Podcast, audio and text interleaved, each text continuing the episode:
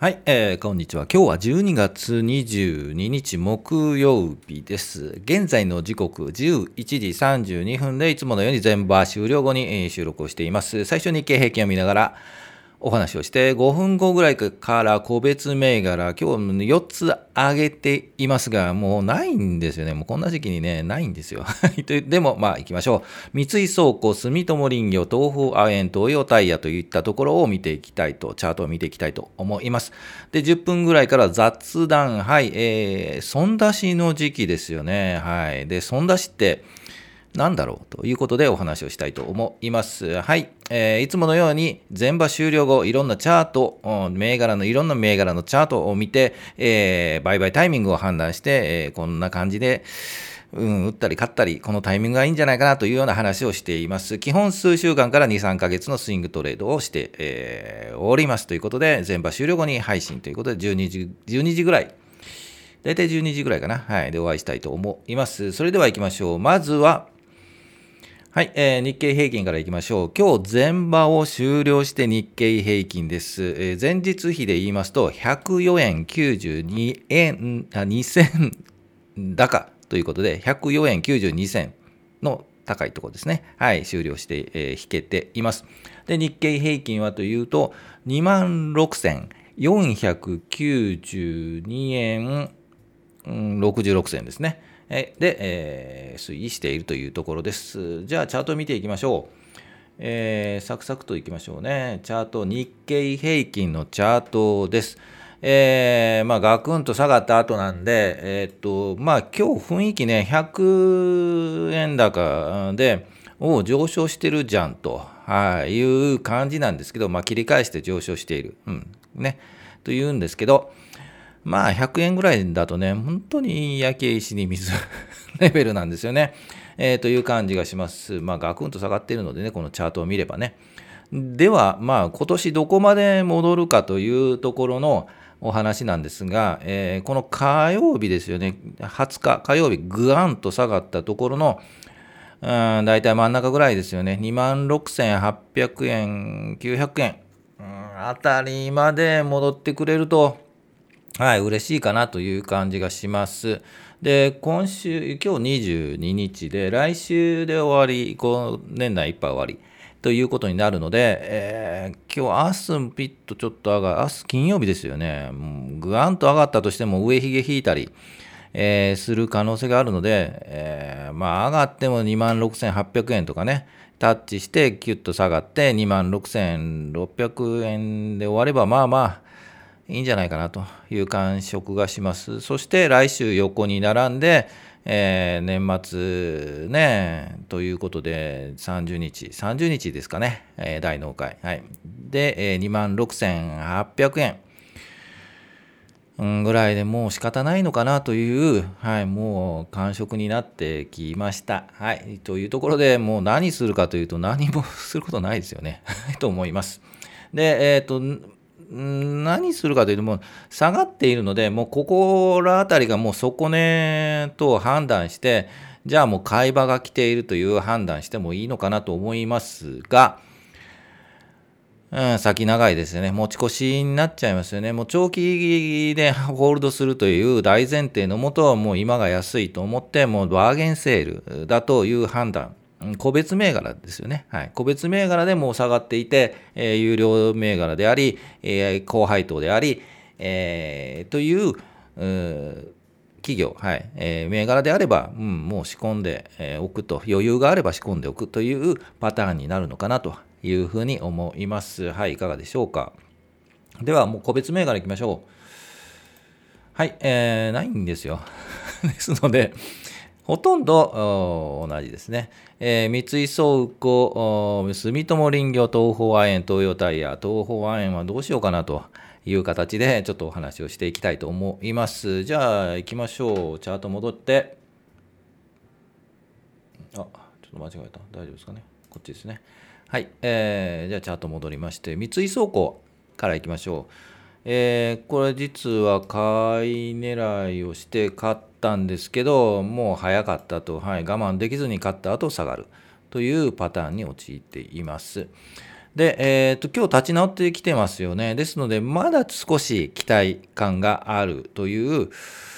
チャートに戻ってきています。えー、何回も言いますように、この3690円を1回、2回、3回チャレンジ。だいたい3回半、もうすぐ3回半が来そうなんですよね。3回半でビヨンと上に抜いていくパターンのチャートに見えますという話をしました。で、えー、出した、お話出した時は多分先週ぐらいかな、うん、3回目ですよねっていう話をして、1回下がりますという話をしたんですけど、はい、下がりましたよね。で、もう我慢できず、えー、火曜日に、はい、火曜日の前場に買ってしまいました。はい、5番、ガクン。はい、昨日ガクン。ですので、やはり昨日もう何回も言いましたよね。水曜日に買いましょうと先週から言ってるのに、我慢できずに、火曜日に買ったというとたところで、まあ、切り返しているのでね、はい、もうこれからもうちょっと頑張ってもらいたいなというふうに思います。もし、あのなんていうかね、3回半でチャレンジして上がりそうと。安心なのはこの3700円あたりを抜いたところで一緒についていく。で、もう一回ビヨンと上がったところを売る。というのが一番安心かというふうに思います。ね、まだこのまま上に上がるという保証はないので、はい、どちらにしても上がる保証も下が、ねね、全然ないんですけどね、はい。で、どこで判断するかというふうに思います。ですので、基本まだ私ホールドして、まだね、はい、マイナスなんでね、もうちょっと頑張ってくれくれたらなというふうに思います。もしかするともう持ち越し、来年に持ち越して、はい、配当もらっても仕方ないなということになるかもしれませんが、その覚悟で、はい、ホールドしたいと思います。はい、えー、次行きましょう。東方亜鉛。はい。これもですね、もう見切り発車して買っちゃった後、下がっちゃったというところですよね。はい。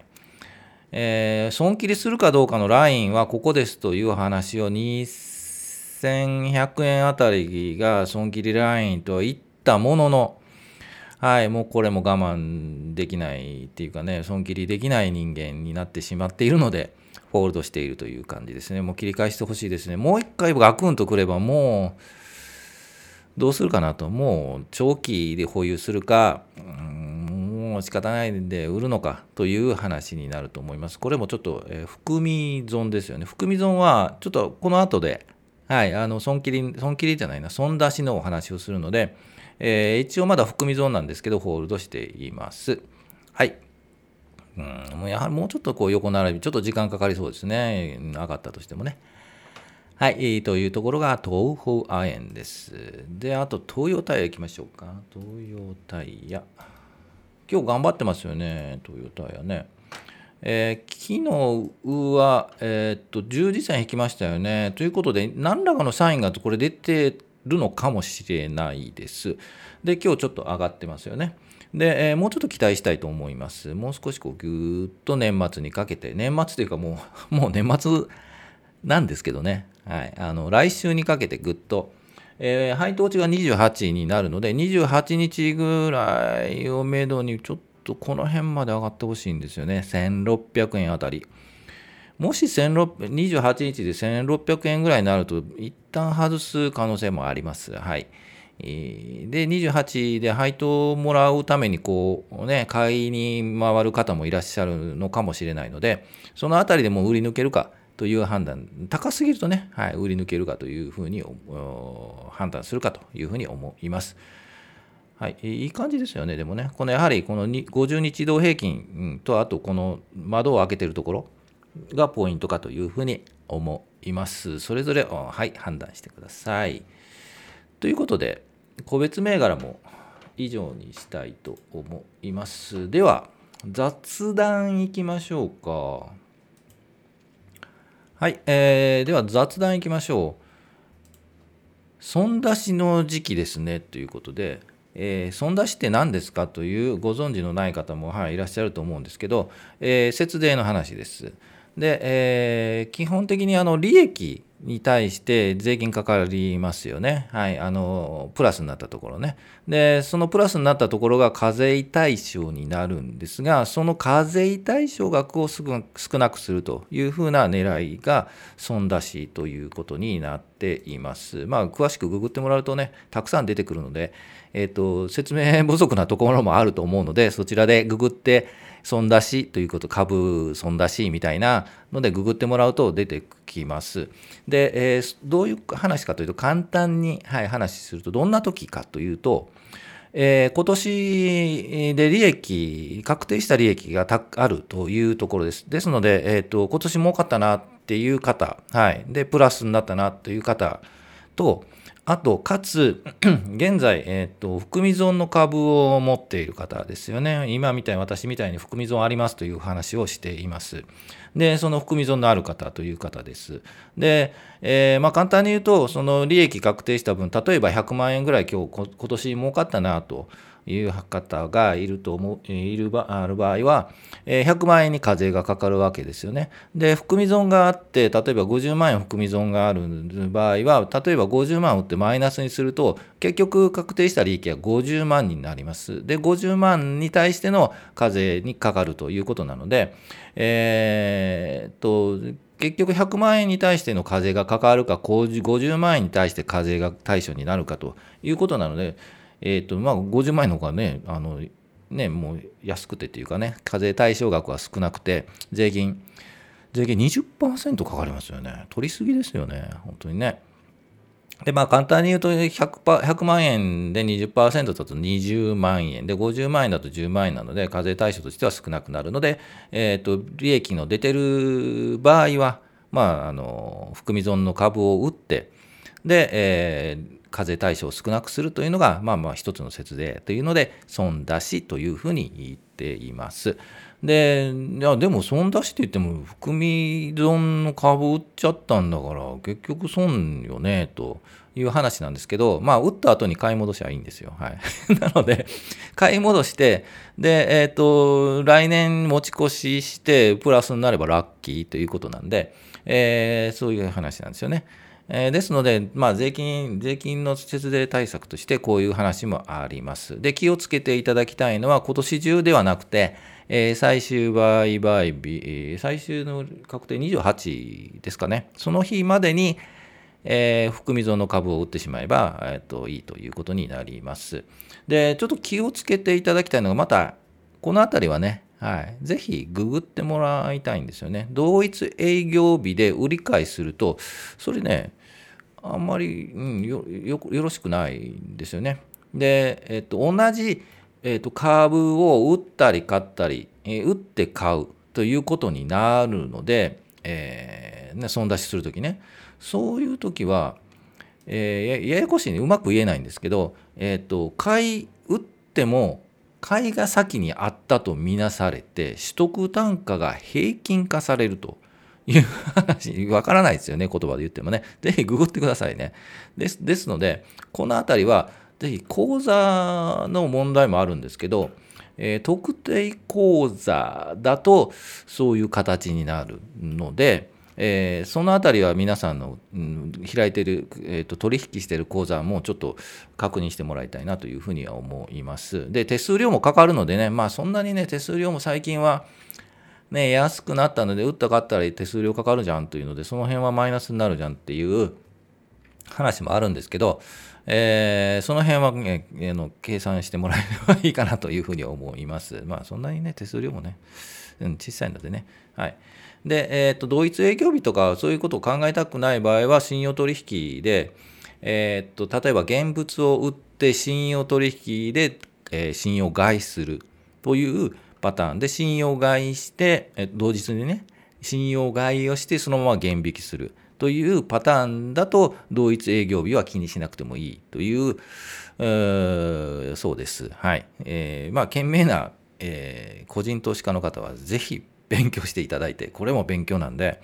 えー、っとね、今年俺利益なんか出てないよという方はですね、はい、こういう全然関係ないんですけど、でも逆に利益出てないよっていう方は、え、3年間その損失分は、え、繰り越せるので、はい、そこもぜひググってもらって、えーね、損失してもただでは起きない、はい、こけてもただでは起きないという、